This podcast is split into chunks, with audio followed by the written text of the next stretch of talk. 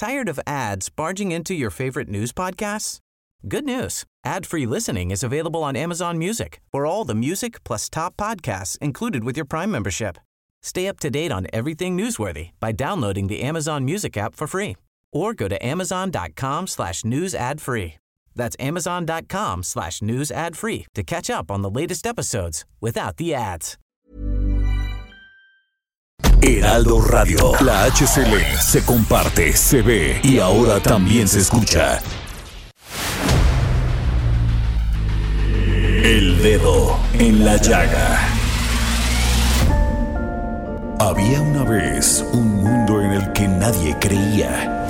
Un país de historias inexplicables. Una nación con personajes asombrosos. Santo Tomás tenía razón. Hay que ver para creer. El México increíble, las verdades que duelen, la voz de los que callan, el dedo en la llaga. Infórmate, diviértete, enójate y vuelve a empezar. El Heraldo Radio presenta El Dedo en la Llaga con Adriana Delgado. Son los tiempos de silencio porque hay toque de queda. Noche de coyotes y luna, dos pulques y una promesa.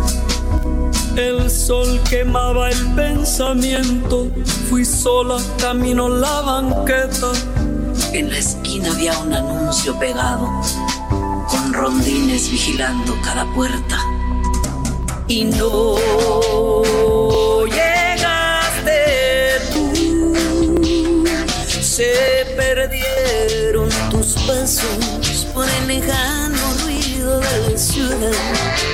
Y no llegaste tú, solo había. Bueno, así empezamos este 21 de septiembre del 2020 y esta canción pues es la favorita de Jorge Sandoval, jefa Merlos.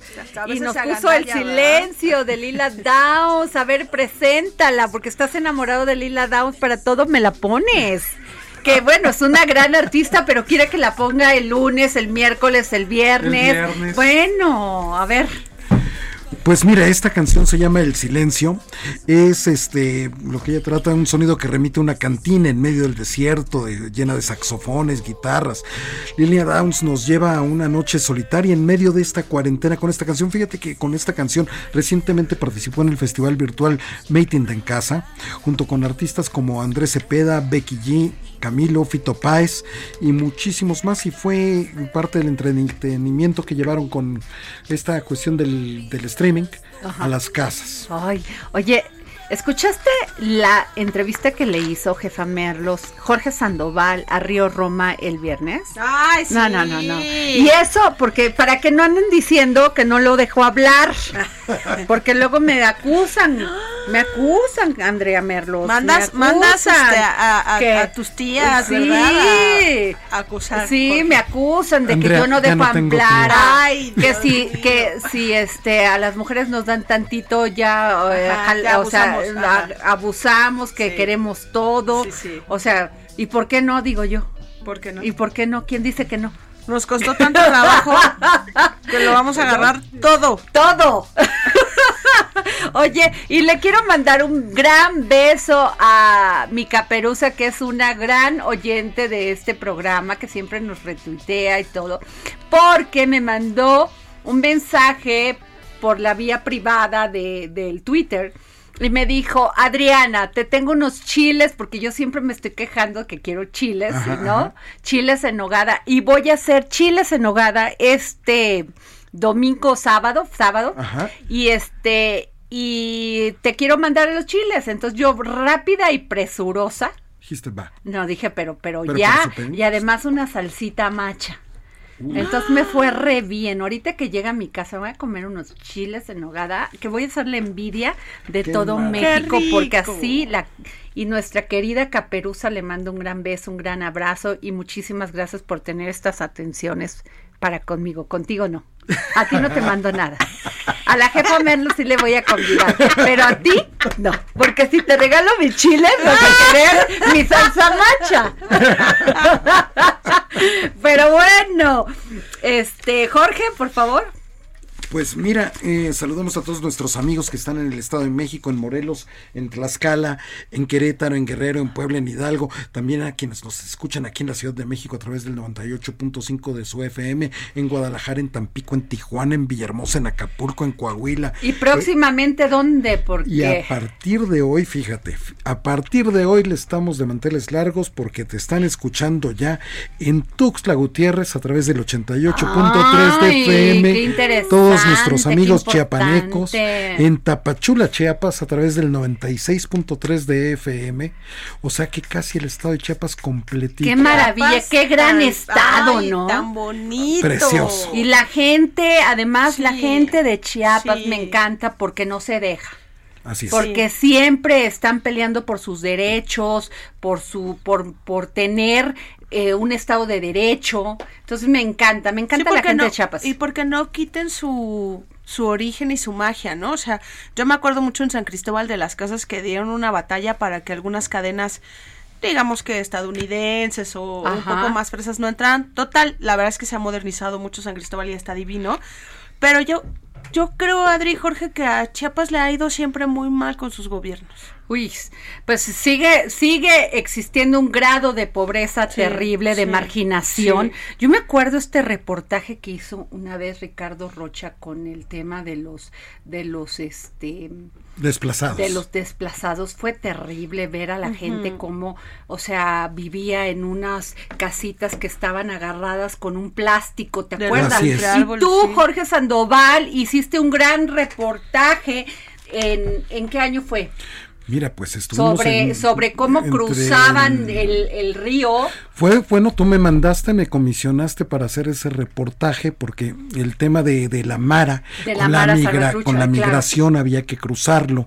Y ah, eso fue en 1999, ¿Qué tal, jefa? 1998. Un gran reportaje porque Jorge, pues nos fue platicando y llevando de cómo pues era fácil cruzar el río como si nada. Sí. Entonces cruzaban ¿Cuánta gente cabía en una panga que es no era ni ni era unos unos No, bueno, este, sigue siendo el modo de transporte, Sí, Adri. claro. Fíjate cuántos años después y sigue siendo el modo en el que entran.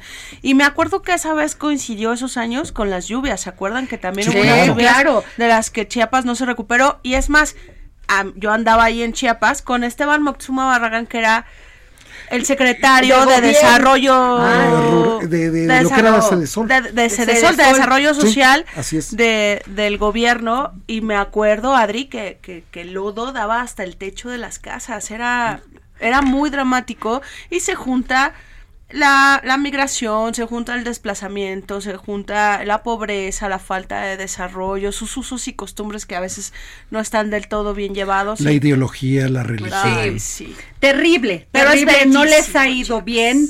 Este, ojalá se les haga justicia, Así es, ¿no? Que esa es una palabra bien complicada de usar, totalmente. ¿no? Bien Sí. dura.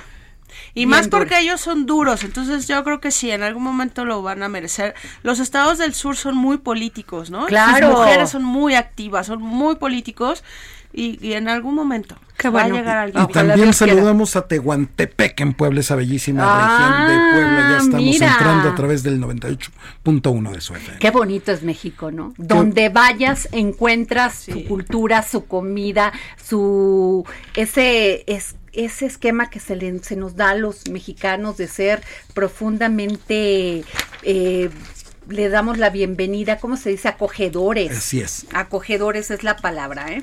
Pero bueno, Bueno, este, pues- que se entienda por acogedores. Porque Jorge no me le empiezan a brillar Sí, los sí, de sí, la sí. ver- George.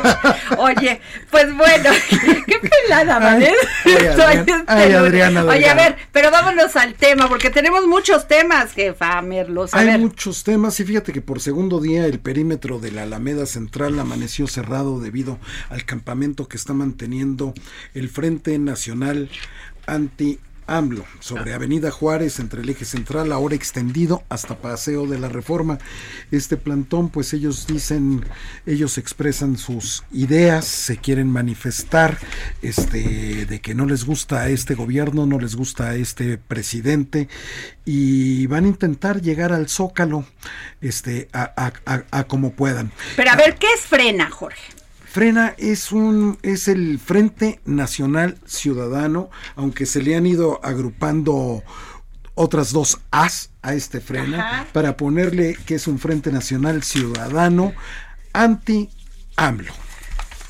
O sea, estaba escuchando, jefa Merlos, Ajá. la entrevista que le hacía Salvador García Soto a Gilberto Lozano, Sí. ¿no?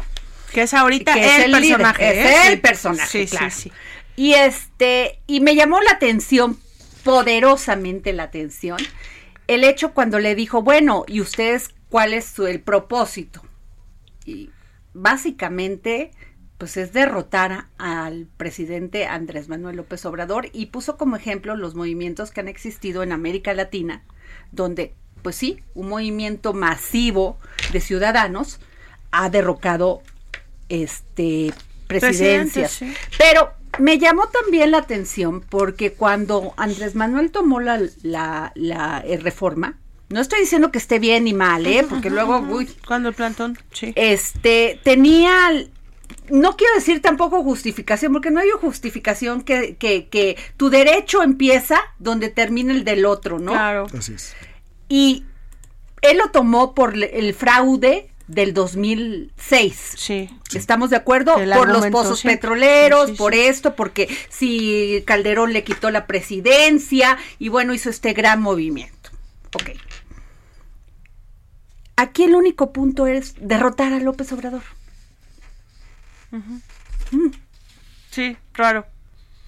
Y por eso hay tanta Me quedo así como ¿no? con esos puntos. razón, sí. Como en esos puntos. Legítimo es. Claro que es legítimo.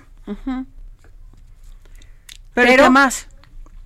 Entonces, es por eso que le pedimos al senador Jorge Carlos Ramírez Marín, vicepresidente de la mesa directiva en el Senado de la República y amigo de este programa, porque siempre nos contesta la llamada, y entonces a todos los que nos contestan la llamada, Sí. así siempre aplauso, Sí. senador. Oye, y sobreviviendo de COVID. Ay, sí. Ahorita platicamos de eso, pero senador, ¿qué piensa usted de este Frente Nacional Ciudadano?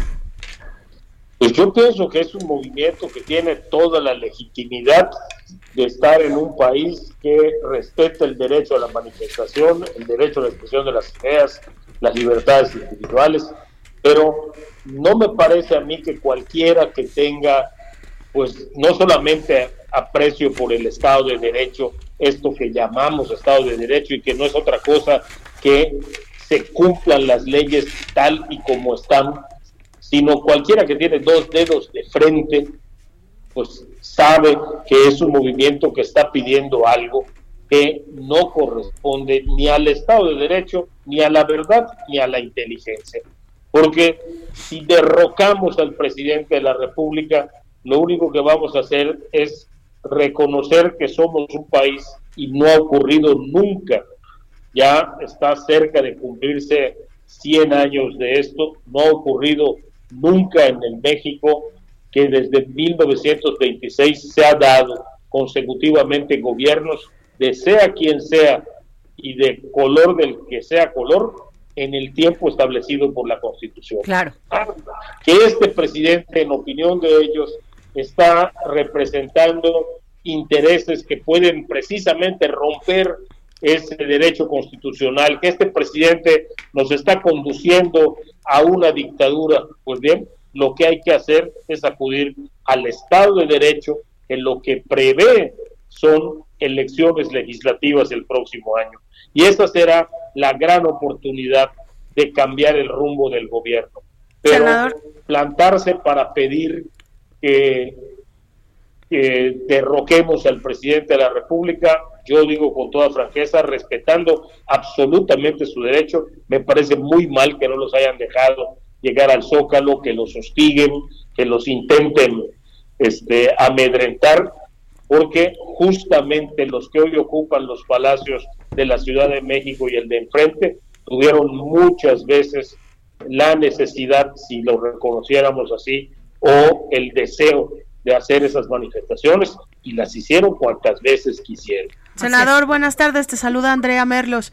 Y Andrea, encantado. Yo quiero preguntarte porque también tú desde la oposición, eh, supongo escuchaste en la mañana al presidente López Obrador y, y, no sé, tal vez estoy yo exagerando, pero sí tuvo un discurso hasta retador, medio sarcástico, ¿no? Con el movimiento, como dices tú, que, que les están este, amedrentando un poco. ¿E, e, ¿Eso ayuda? Claro que no, claro que no, eso divide, eso fortalece a los movimientos como frena y no son los movimientos que necesitamos, con todo respeto para los de frena. Yo creo que los movimientos que necesitamos son movimientos que hoy propongan cómo vamos a cambiar la economía, cómo vamos a cambiar la seguridad, cómo ser solamente anti-AMLO, anti-AMLO, fuera AMLO ya, no va a conducir al país a ningún eh, momento positivo y lo que estamos buscando evitar es que el país continúe en esta crisis económica, de salud, social, etcétera. Entonces, yo creo que allá está el, el cuide de esto, pero ¿cómo se ve el presidente? Mal. Mal porque al contrario, el llamado a la convocatoria debía ser de él, el llamado a la conciliación debía ser de él, la comprensión de estos movimientos también debía ser de él. Y el hecho de que él asuse estos movimientos comprueba nuestra teoría. Estos movimientos lo fortalecen a él. Por eso decía yo que con dos dedos de inteligencia, pues sabes que esto lo único que va a hacer es radicalizar las posturas. Los que son pro AMLO lo van a hacer más. Los que son anti AMLO, pues es una variedad muy amplia de gente que quiere proponer, que quiere cambiar cosas, que se quiere proponer como candidato a diputado, de claro. gente que quiere hacer otras cosas y no necesariamente las más radicales. Pero pues, insisto, su derecho a hacer lo que ellos piensan que es lo correcto es inalienable. Y el primero que tendría que respetarlo es el gobierno de la República, porque es un gobierno de la República, de todos. Así es. No es el gobierno solo del presidente. Muchas gracias, senador Jorge Carlos Ramírez Marín, vicepresidente de la mesa directiva en el Senado de la República. Gracias por darnos su opinión sobre el Al contrario, Adriana, Andrea, un Gracias, abrazo. senador. Gracias. Y tenemos también en la línea al senador José Narro, presidente de la Comisión de Agricultura, Ganadería, Pesca y Desarrollo Rural en el Senado de la República. Pues, senador, con la misma pregunta, no sé si escuchó usted la, la, la, la entrevista que nos dio el senador Jorge Carlos Ramírez. ¿Qué piensa usted de este movimiento Frena? Bueno, este creo que es un frente que han formado los grupos más reaccionarios del país, que para, con el objetivo de buscar frenar el proyecto de la cuarta transformación de nuestro presidente Andrés Manuel López Obrador. Eh, es un mecanismo de resistencia y de buscar que no se siga consolidando este proyecto que ha combatido la corrupción y los privilegios y que fundamentalmente los beneficiarios de esa corrupción y de esos privilegios eh, también eh, se han visto atemorizados -huh. por los avances de la cuarta transformación y porque seguramente muchos de ellos están implicados en los actos de corrupción y de impunidad que se dieron en el pasado, dado que con la elección de Andrés Manuel hubo un pacto de impunidades hacia atrás. Hoy precisamente están muchos temerosos, muchos de ellos temerosos de ser llamados a rendir cuentas. Senador, pero usted está de acuerdo que les sea impedido el paso de marchar, porque pues, de una u otra forma lo hicieron pacíficamente, hacia el zócalo de la ciudad? Bueno, yo creo que el presidente dijo que iban a tener toda la libertad de instalarse y de movilizarse donde quisieran ellos. Yo creo que no debe de haber ningún problema para que lo pudieran hacer. Okay. Entiendo yo que desde que convocaron, se convocaron ellos ahí en Avenida Juárez. Ajá. ¿no? Y bueno, este se ha estado revisando el tema y como se vio también en imágenes de, del día de ayer, muchas casas de campaña pues realmente estaban solas, eran nada más eh, casas que instalaron pero que realmente no tenían nadie. Oiga. Y creo que mucho, mucha de la gente pues sí fue movilizada para eh, participar en la movilización de ese día, pero que es gente que realmente pues no está comprometida, no se quedaron ahí al, al plantón, no están ahí físicamente. Pero usted qué piensa, senador, de que dice el, el, pues el líder de este movimiento, Gilberto Lozano, que lo que desean es re, este, pues sacar al presidente Andrés Manuel López Obrador de la presidencia, de arrocar, es la palabra. Que saquen a, la gente que se quedó adentro de las casas de campaña, porque no hay nadie. O sea, ¿cómo van a sacar al presidente que tiene más de un 70% de legitimidad por un movimiento medio fascineroso? Eh, de mentiritas de chocolate que realmente, realmente no tiene una base social ni de justicia. Se ve que lo que están haciendo ellos es fundamentalmente esconder eh, su lucha mezquina y de intereses, que es lo que realmente traen atrás. Ok, pues muchas gracias, senador José Narro, de, este presidente de la Comisión de Agricultura, Ganadería, Pesca y Desarrollo Rural en el Senado de la República del Partido Morena. Gracias, senador. Igualmente, muchas gracias. Gracias, jefa Merlo. Y tenemos también al diputado Alfonso Robledo del PAN, secretario de la Comisión de Educación en la Cámara de Diputados. Este diputado, muy buenas tardes.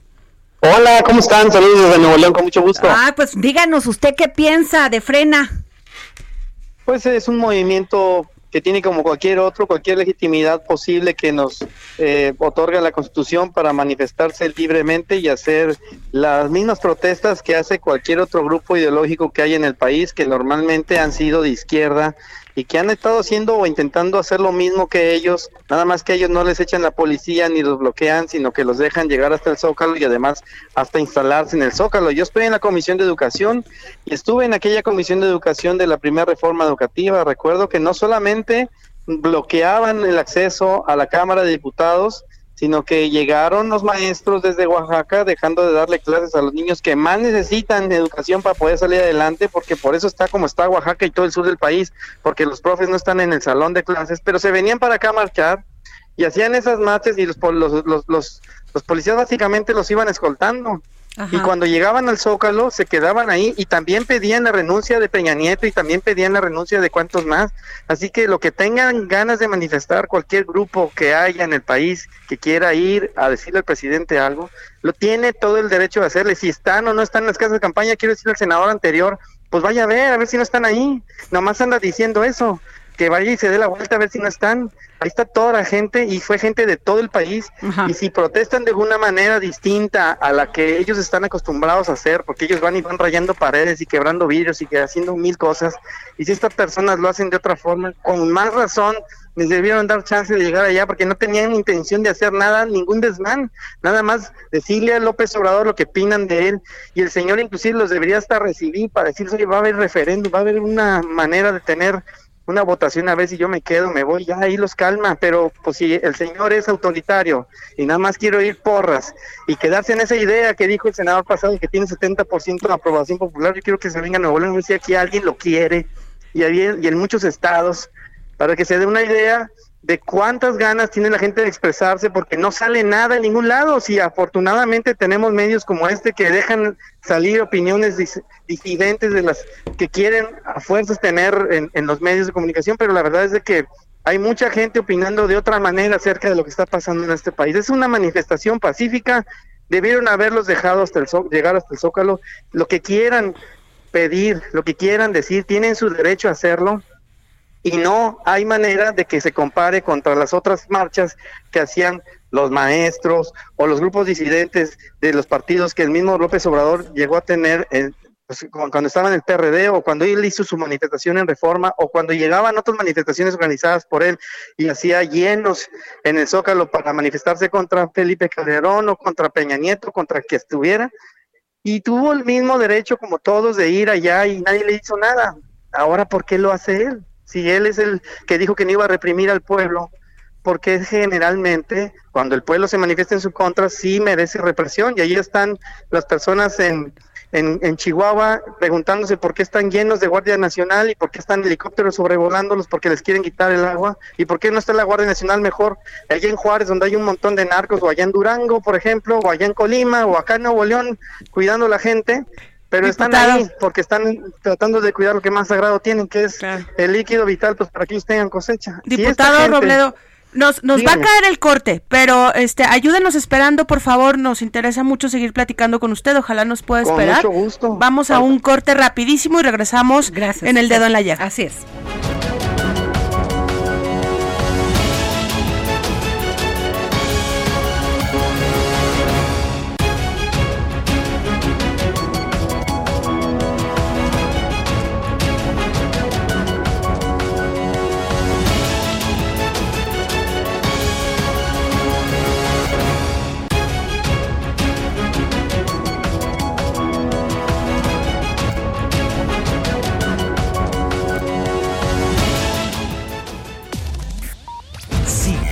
Adriana Delgado en su cuenta de Twitter, arroba Adri Delgado Ruiz. Además, te invitamos a enviar tus opiniones y comentarios en texto o por mensaje de audio a través de WhatsApp al 55 2544 3334. Y si quieres escuchar El Dedo en la Llaga de El Heraldo Radio, en cualquier momento y donde quiera que te encuentres, descarga el podcast disponible en Spotify y iTunes. Heraldo Radio.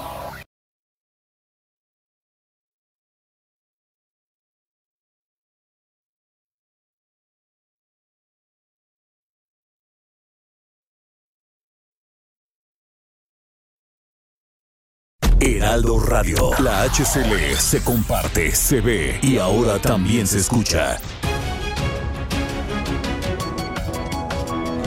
Listo, regresamos de nuestro corte comercial aquí al dedo en la llaga. Diputado Alfonso Robledo, gracias por esperarnos estos minutitos y, Problema. y estábamos platicando de todo, de todo lo que conjuga este movimiento, pero yo quiero preguntarte algo muy, muy directo, porque además Échale. estábamos comentando en los cortes que los regios son directos y entonces es muy sabroso hablar con Sí, ustedes. ayer, ayer, ayer cumpleaños en Monterrey, por cierto. Ah, muy bien, felicidades a todos los, los regios. Así es, muchos aplausos. Ey.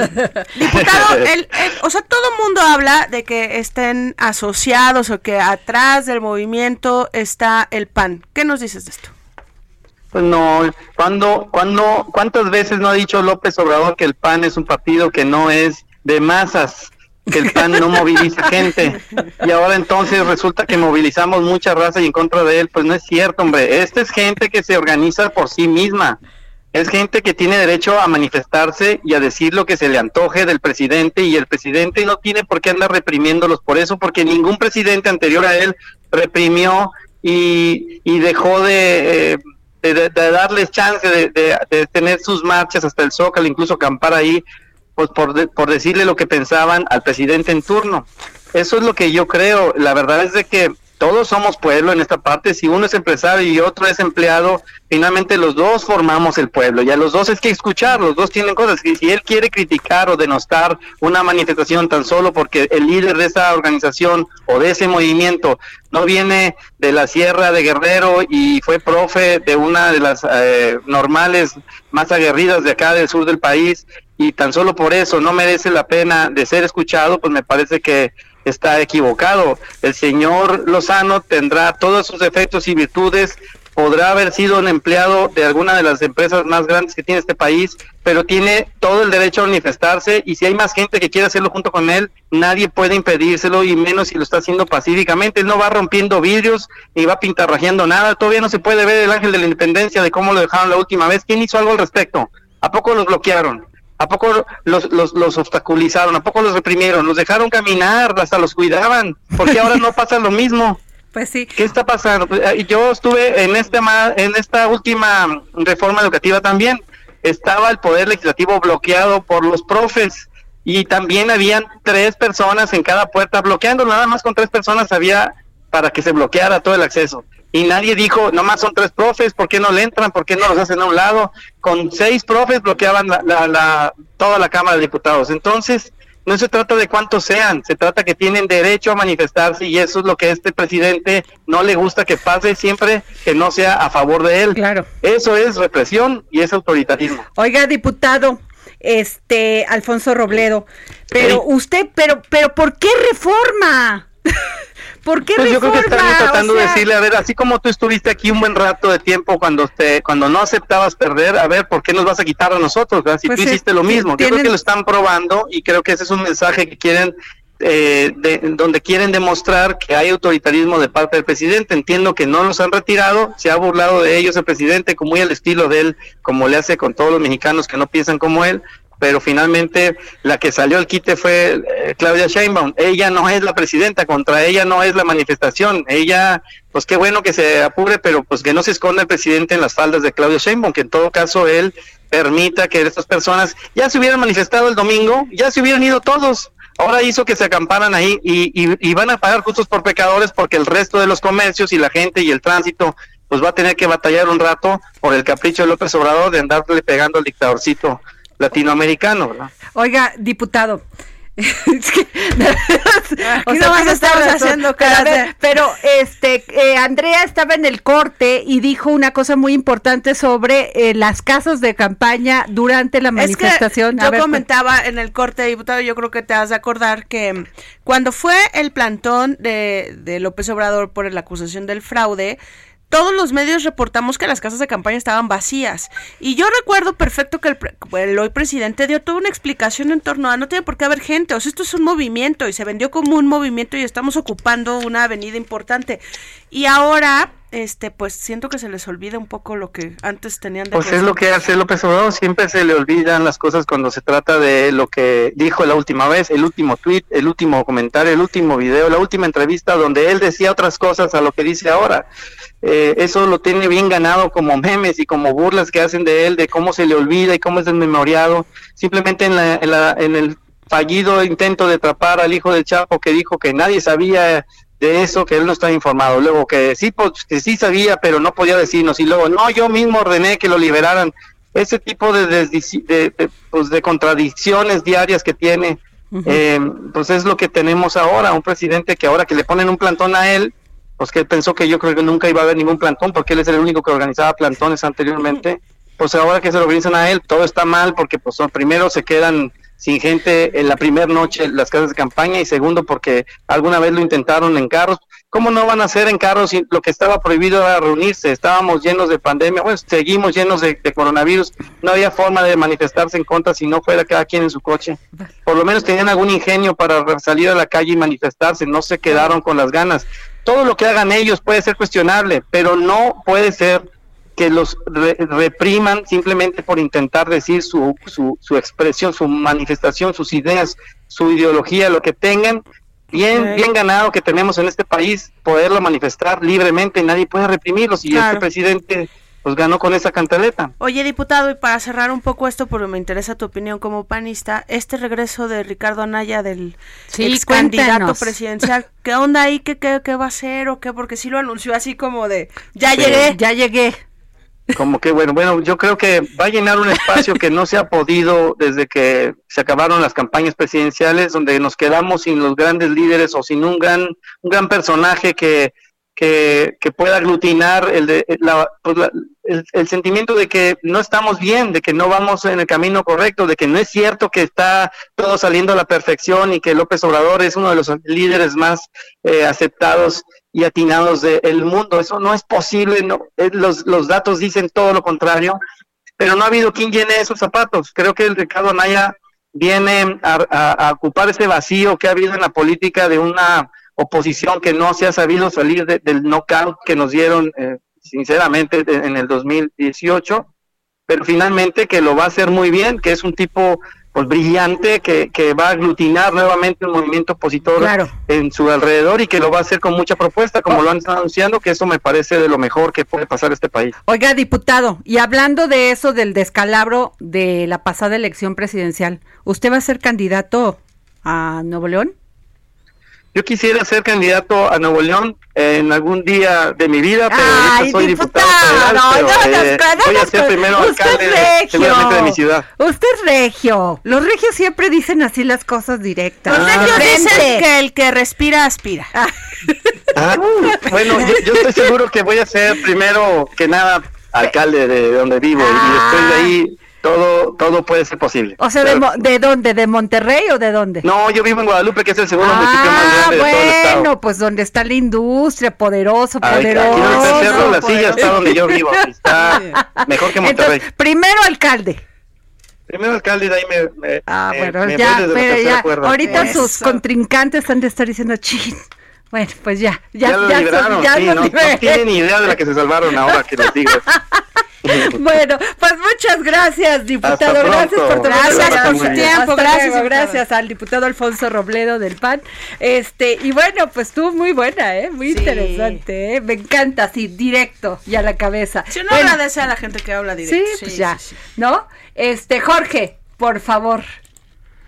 Pues mira, un tema muy, muy, muy, muy interesante, importante, hablar acerca de, de- vamos a darle completamente un giro a la información y vamos a hablar de este impuesto especial sobre producción y servicios, mejor conocido como el IEPS a las gasolinas. Fíjate que, en- que en el paquete económico que presentó el, titu- el titular de Hacienda, Arturo Herrera, fíjate que viene en esta miscelánea fiscal para el 2021, planea, plantea la creación de una nueva cuota complementaria que estaría aplicada al impuesto especial este sobre la producción y servicios que se paga al comprar la gasolina. Este, este impuesto tú lo pagas ya está implícito cuando tú cargas gasolina en tu coche.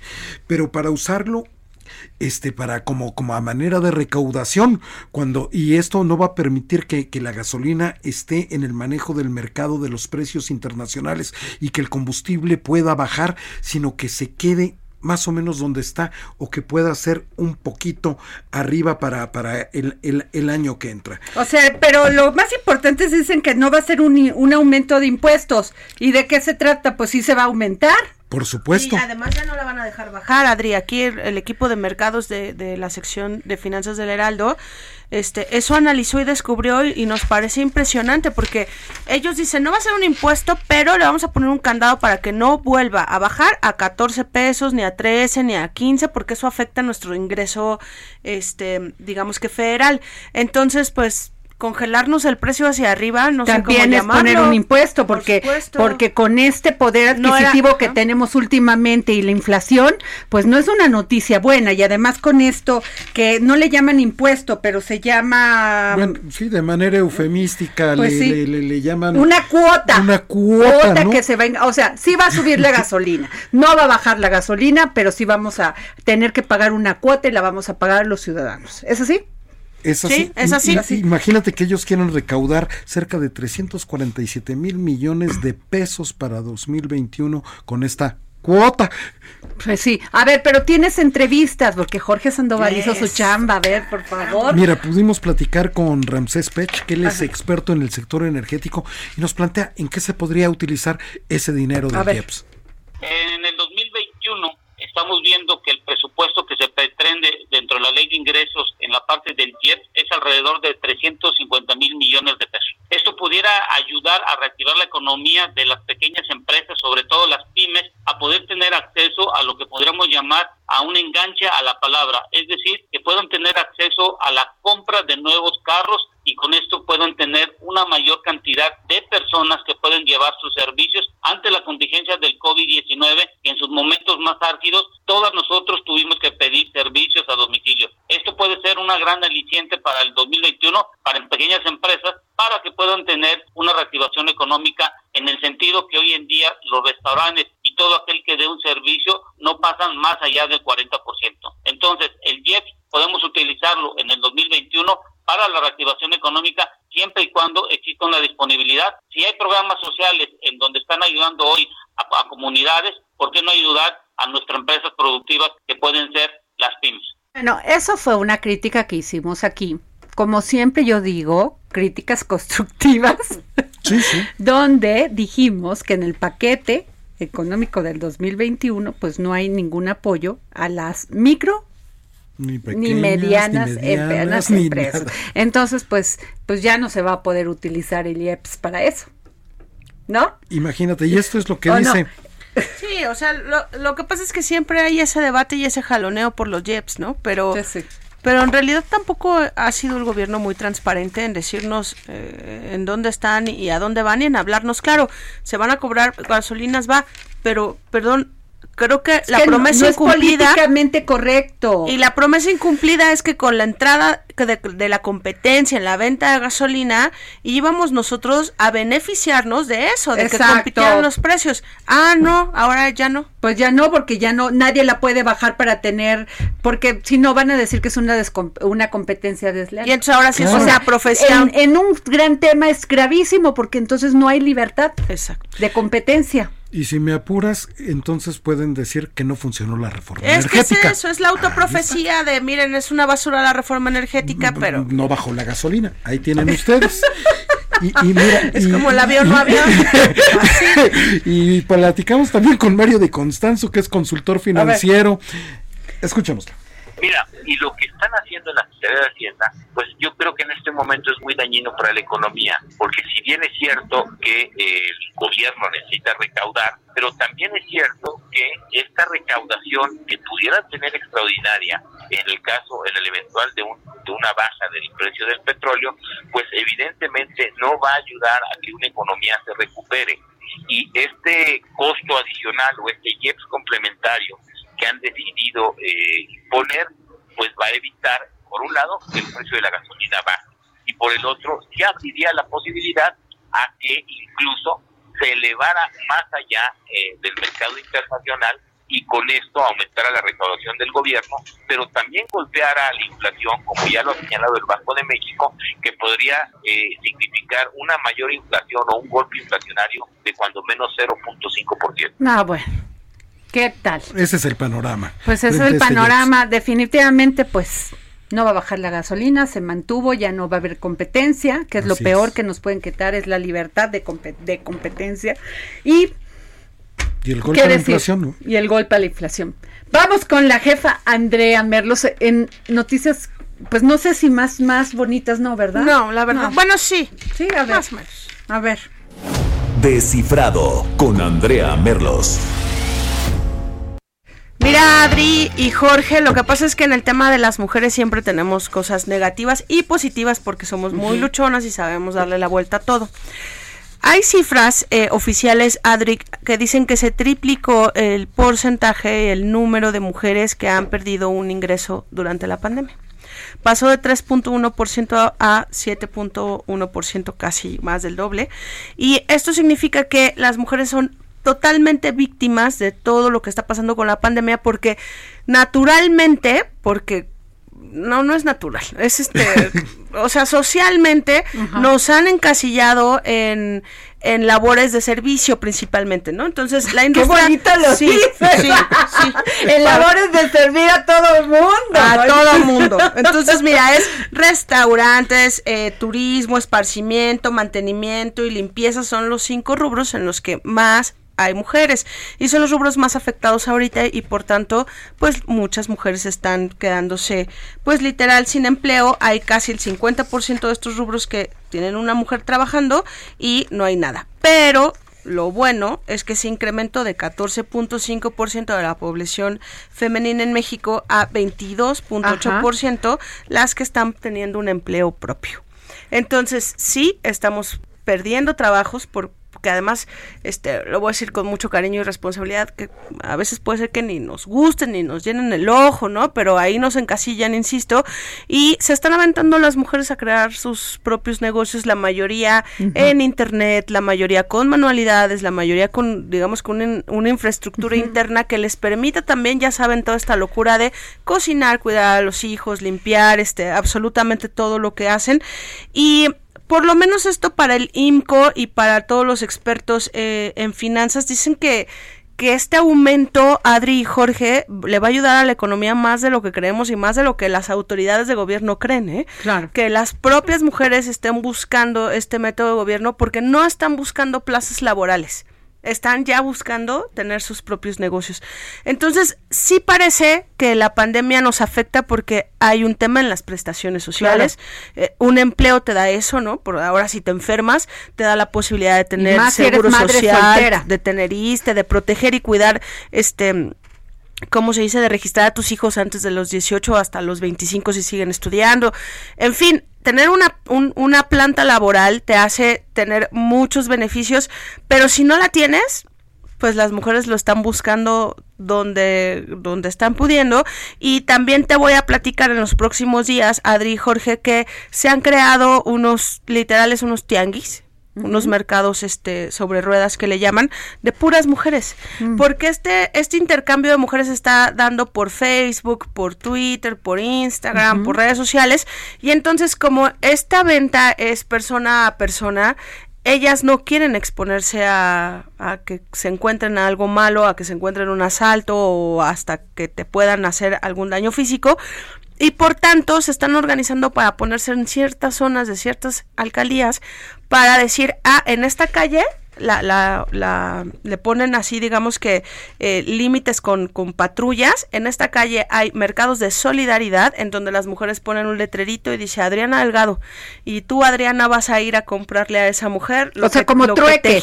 sí, pero le vas a pagar. Ah, pero ahí se van a encontrar con medidas de seguridad para ah. que no se encuentren afuera de un metro y que se pueda aparecer un ah, tipo que les pueda robar o hacer algo. Entonces, hay tantas ideas tan padres que a mí me enorgullecen mucho porque de todo este drama que hay en el empleo en México por la pandemia, tienes de repente estos, estas luces de esperanza de, de, muchas personas que no se están dejando doblar, que no se están dejando derrumbar y que están haciendo lo que esté en sus manos para salir adelante, Adri. Pues muy bien. Qué bueno, porque finalmente ante una situación así tenemos que tener una capacidad para renovarnos. Sí o sea, reiniciar nuestra vida porque esto pues nadie sabíamos que nos iba a pasar. Totalmente. Y mira, los cubrebocas es algo que a las mujeres les ha salido muy bien, hacer los cubrebocas así bonitos, modernos, tejidos, este, que combinen a la moda, ¿no? Y también todo el tema de, de los niños, de hacerles este cosas tejidas, en fin, hay un mundo así que también consuman Que por cierto, lo voy a dar el, comercial, porque la tía Lolis Domínguez, que me debe estar escuchando, mi tía Lolis Domínguez, teje de una manera impresionante. Y lo pueden escuchar su, este ver sus diseños en Mantua en ah, www.mantua.com.mx que tú tienes Yo tengo uno que amo y que, además a mí la tía Lolis Domínguez. Esa es su marca, Lolis Domínguez. Y, y Adri, maravillosos. Hechos a mano preciosos. Divinos y con un estilo y con una elegancia de verdad divinos. Bueno, pues vámonos con Bernardo Noval, quien es columnista del Heraldo y es el hombre que más sabe de cultura en este país. El arte en los ojos de Bernardo Noval. Y. Adriana. la vida americana. Aquí con la jefa Merlo. Hola, Bernie. Ya los estoy escuchando hablando de mi querida diseñadora Loli Domínguez. Estoy fascinado con su trabajo, ¿eh? Qué maravilla, Adriana. Oye, pues a ver, cuéntanos de qué se trata tu columna el día de hoy. Bueno, pues yo estuve en Nueva York la semana pasada. ¡Ay! ay Presumido, a ver. Estamos ahí trabajando con, algunos museos en México para un proyecto que muy pronto les contaremos, pero tuve la oportunidad de visitar el Museo Whitney y visitar esta muestra que se llama Vida Americana, que es una, de verdad una barbaridad, es maravillosa porque reúne a los grandes artistas mexicanos, estoy hablando de pues bueno, hasta de fotógrafos importantes. Vimos a, bueno, hay fotografías de Ramos Martínez, hay fotografías de mi queridísima Tina Modotti, que hace poco hicimos una exposición aquí en México de ella, pero lo importante es que es una exposición que está dividida en temas importantes, donde cada sala reúne temas de la relación entre artistas mexicanos como Diego Rivera, Frida Kahlo, en general, ¿no? Y, por supuesto, Siqueiros y los grandes, con artistas también estadounidenses y es una curaduría que te habla de los dos. ¿Qué fue lo importante de todo esto, Adrián Andrea? Pues es precisamente que uno influye al otro, ¿no?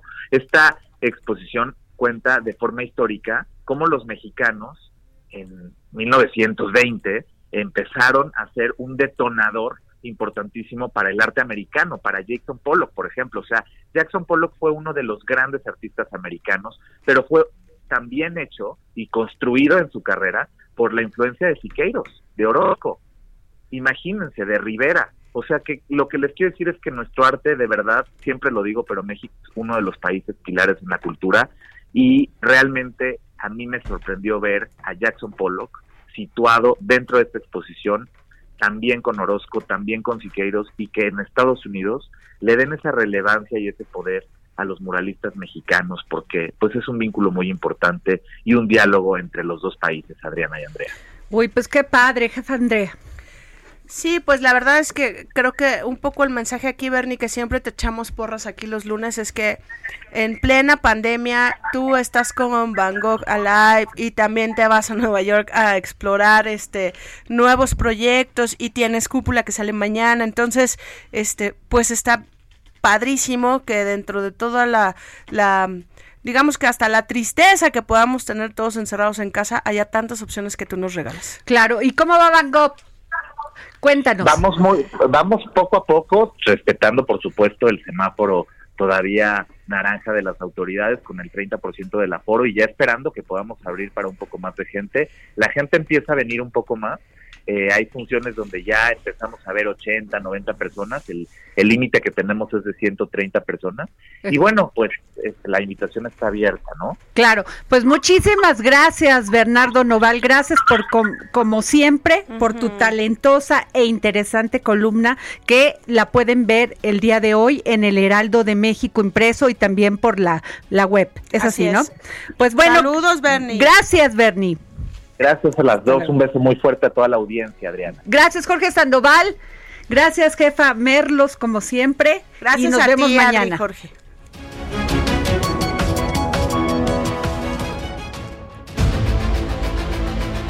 El Heraldo Radio presentó El Dedo en la Llaga con Adriana Delgado. Heraldo Radio, la HCL se comparte, se ve y ahora también se escucha.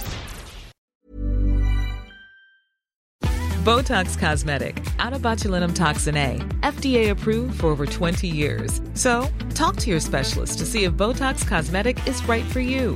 For full prescribing information, including boxed warning, visit BotoxCosmetic.com or call 877-351-0300. Remember to ask for Botox Cosmetic by name.